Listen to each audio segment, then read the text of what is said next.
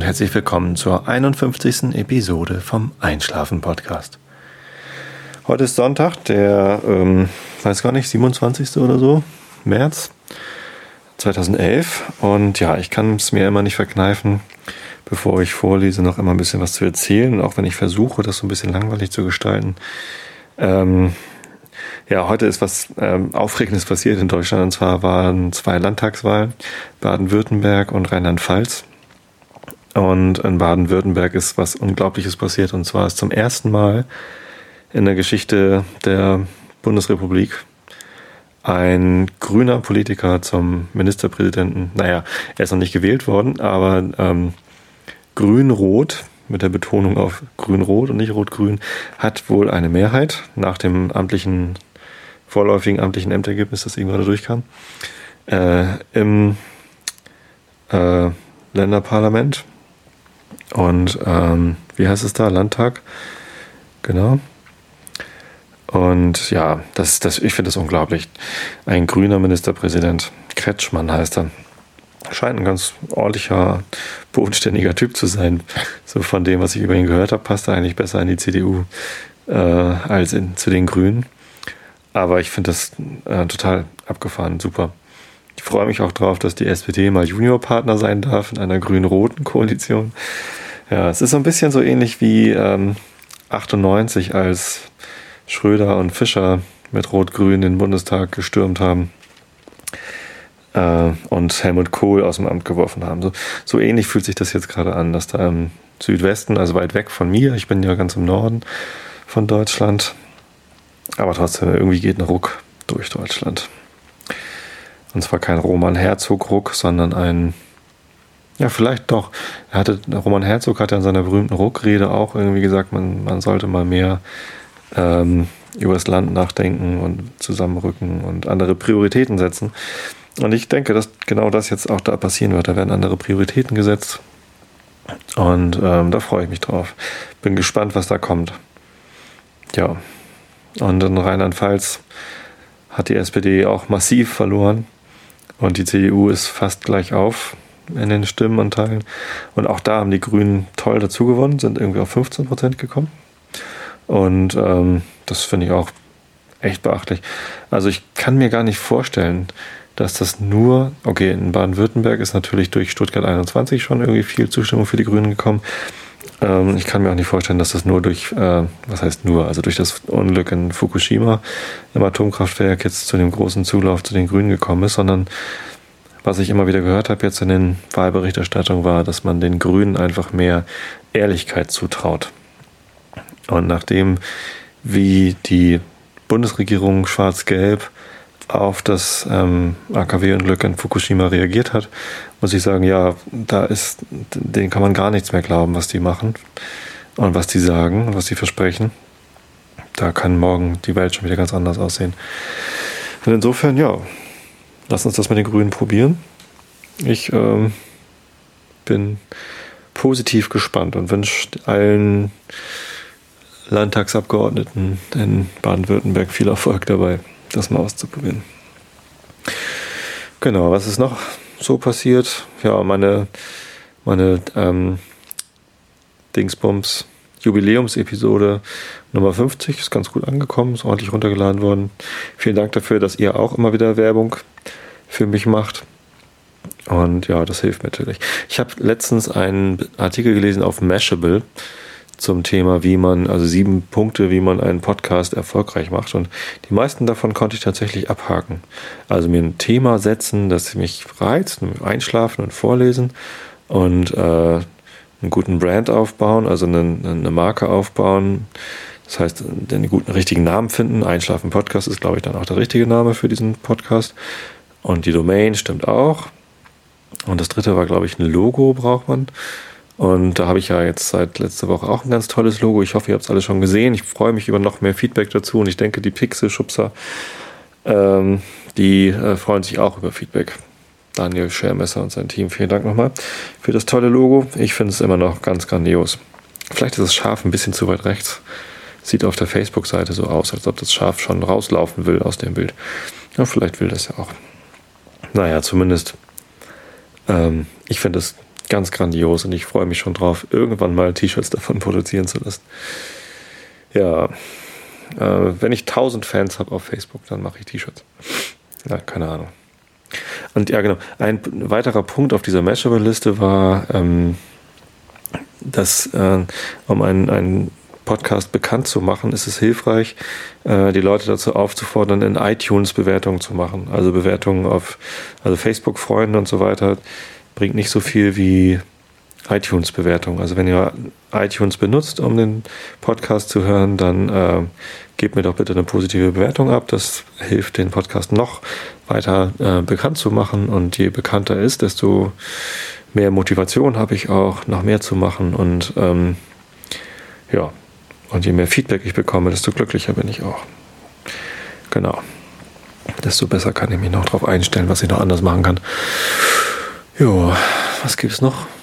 Ich weiß gar nicht, ehrlich gesagt. Wahrscheinlich ist Facebook auch irgendwann noch praktischer.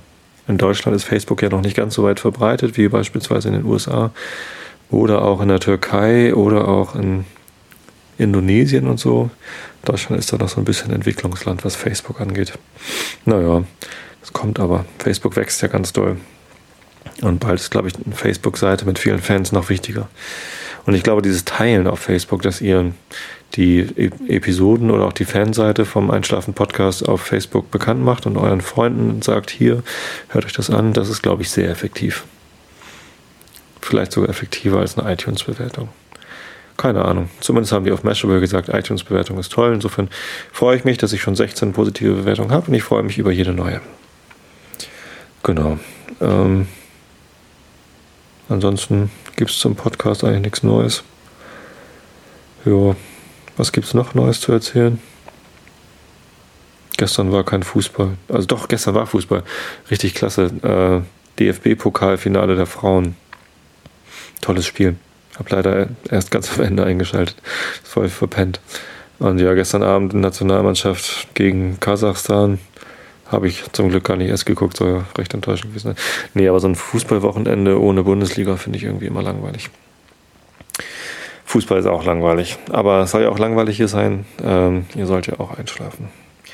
Genau. Und achso, die Abstimmung bezüglich Kant. Ich hatte ja gefragt, ob ich weiterhin Kant vorlesen soll. Und tatsächlich ähm, haben nur zwei Leute gesagt, dass ich Kant nicht mehr vorlesen soll. Ähm, aber viel mehr, fünf oder sechs haben gesagt, ist immer noch nicht viel. Ne? Warum melden sich eigentlich so wenige, wenn ich eine Frage stelle? Haben gesagt, dass ich äh, weiter Kant vorlesen soll. Und das mache ich dann natürlich auch gern. Eine hat sogar gesagt, dass sie nur bei Kant richtig einschlafen kann, weil sie bei Nils Holgersson zu gerne zuhört. Ja.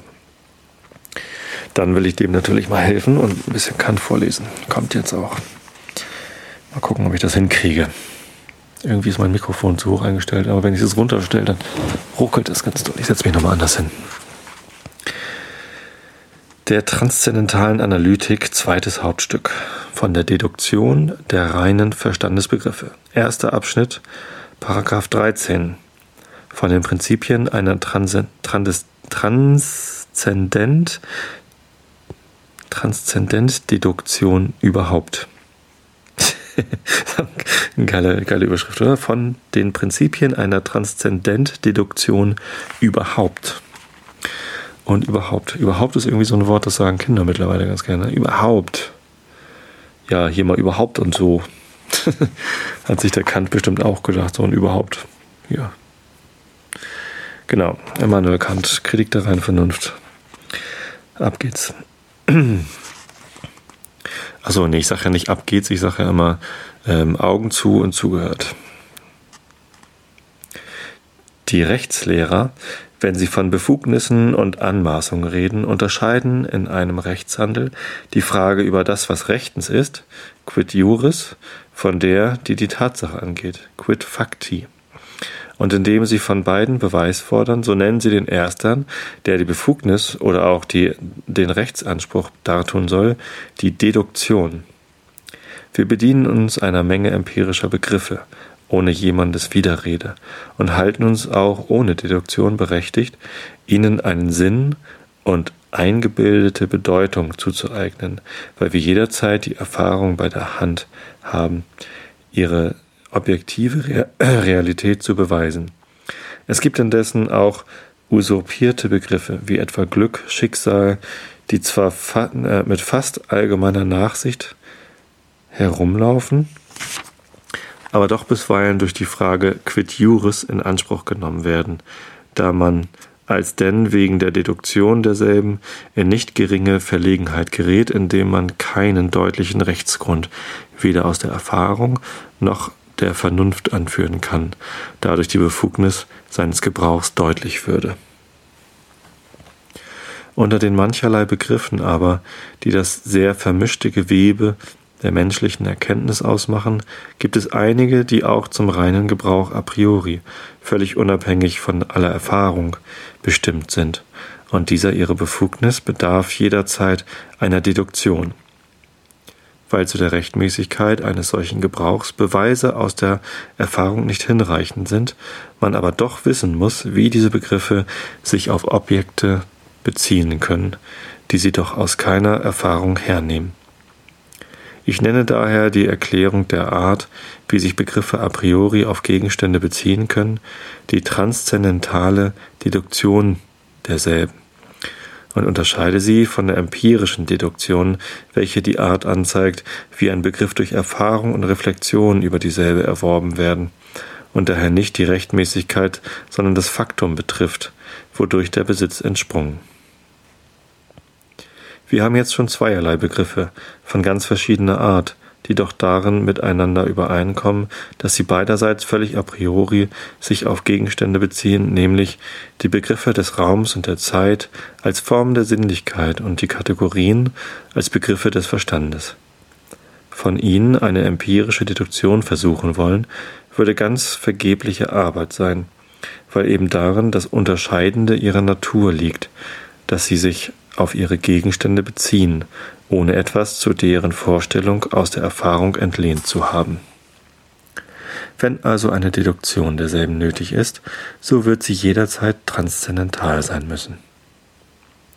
Indessen kann man von diesen Begriffen wie von allem Erkenntnis, wo nicht das Prinzipium ihrer Möglichkeit, doch die Gelegenheitsursachen ihrer Erzeugung in Erfahrung aufsuchen, wo als denn die Eindrücke der Sinne den ersten Anlass geben, die ganze Erkenntniskraft und Ansehung ihrer zu eröffnen und Erfahrung zustande zu bringen, die zwei sehr ungleichartige Elemente enthält, nämlich eine Materie zur Erkenntnis aus den Sinnen und eine gewisse Form, sie zu ordnen, aus dem innern Quell des reinen Anschauens und Denkens, die bei Gelegenheit der ersteren zuerst in Ausübung gebracht werden und Begriffe hervorbringen.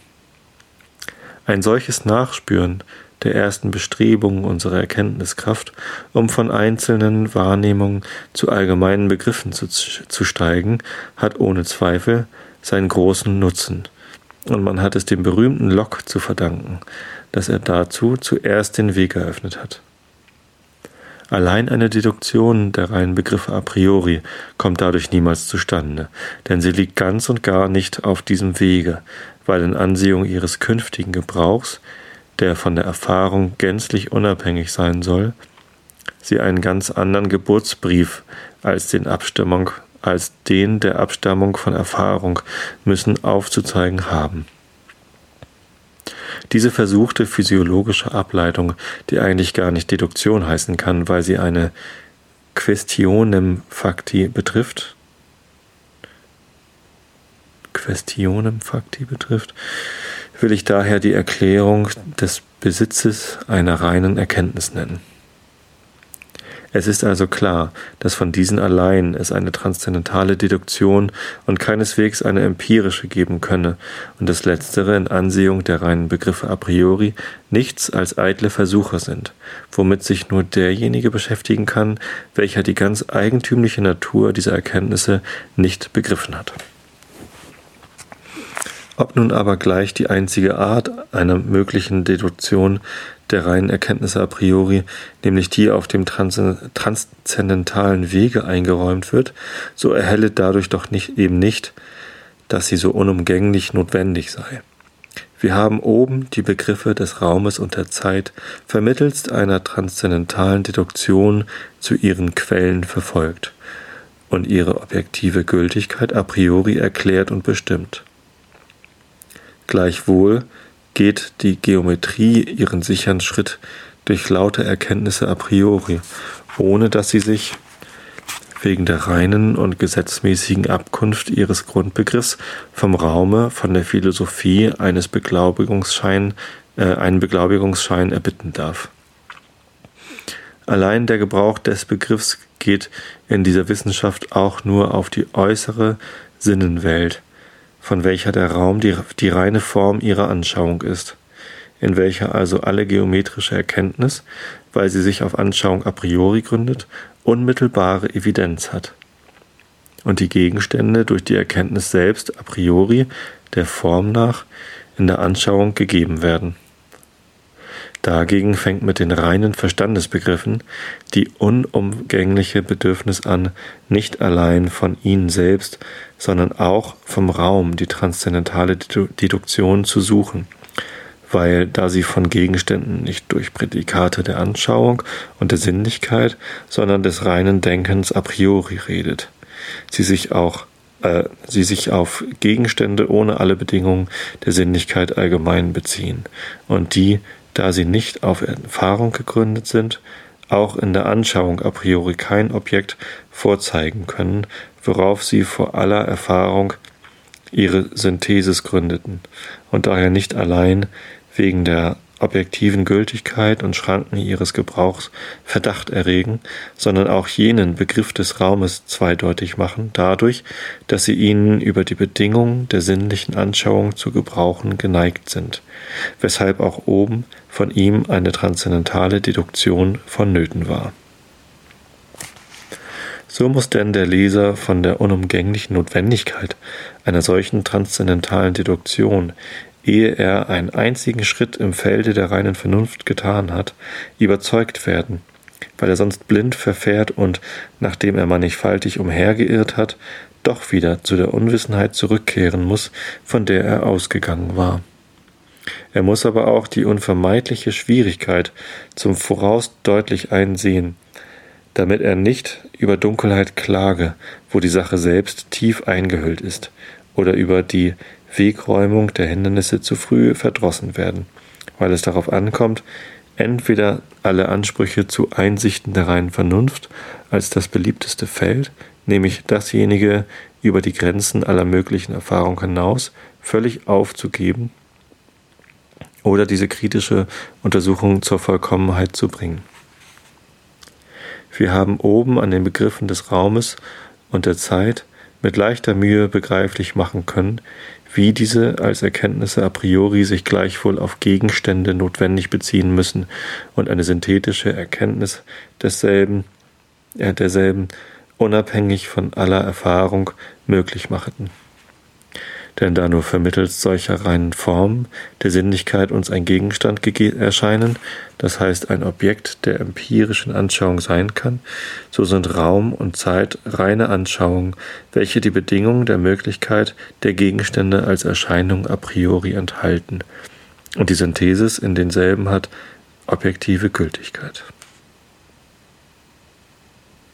Die Kategorien des Verstandes dagegen stellen uns gar nicht die Bedingungen vor, unter denen Gegenstände in der Anschauung gegeben werden. Mithin können uns allerdings Gegenstände erscheinen, ohne dass sie sich notwendig auf Funktionen des Verstandes beziehen müssen und dieser also die Bedingung derselben a priori enthielte.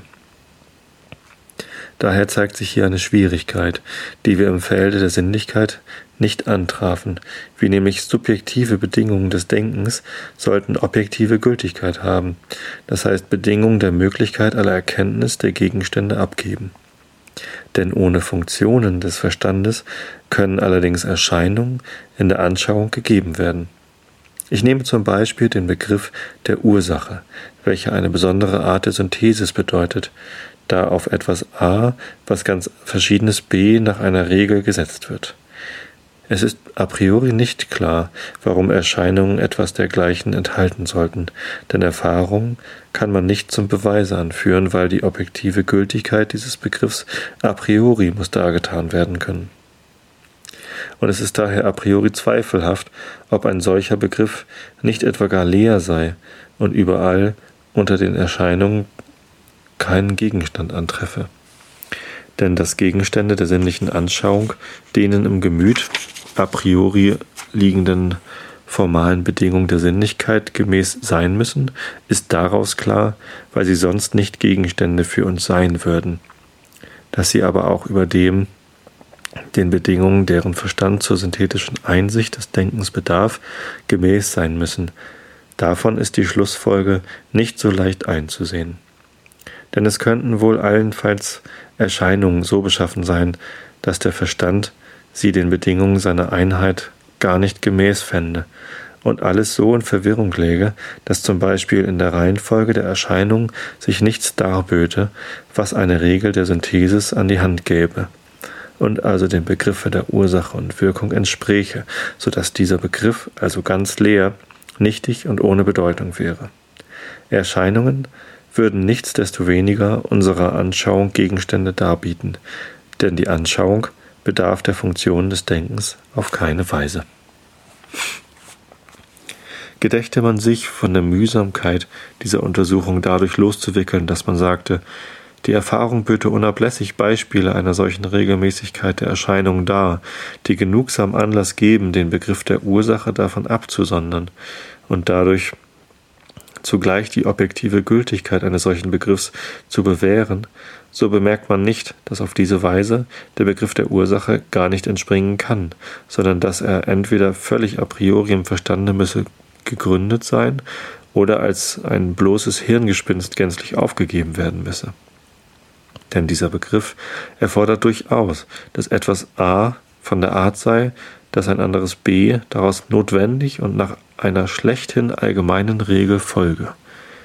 Erscheinungen geben gar wohl Fälle an die Hand, aus denen eine Regel möglich ist, nach der etwas gewöhnlichermaßen geschieht, aber niemals, dass der Erfolg notwendig sei. Daher der Synthesis der Ursache und Wirkung auch eine Dignität anhängt, die man gar nicht empirisch ausdrücken kann, nämlich, dass die Wirkung nicht bloß zu der Ursache hinzukomme, sondern durch dieselbe gesetzt sei und aus ihr erfolge. Die strenge Allgemeinheit der Regel ist auch gar keine Eigenschaft empirischer Regeln, die durch Induktion keine andere als komparative Allgemeinheit, das heißt ausgebreitete Brauchbarkeit bekommen können. Nun würde sich aber der Gebrauch der reinen Verstandesbegriffe gänzlich ändern, und wenn, sie, wenn man sie nur als empirische Produkte behandeln wollte. Genau. Ich hoffe, ihr schlaft jetzt alle schon. Wenn nicht, wünsche ich euch eine gute Nacht. Äh, wenn ihr schon schlaft, wünsche ich euch natürlich auch eine gute Nacht, aber ihr hört es nicht mehr. Insofern schlaft alle recht schön und bis zum nächsten Mal.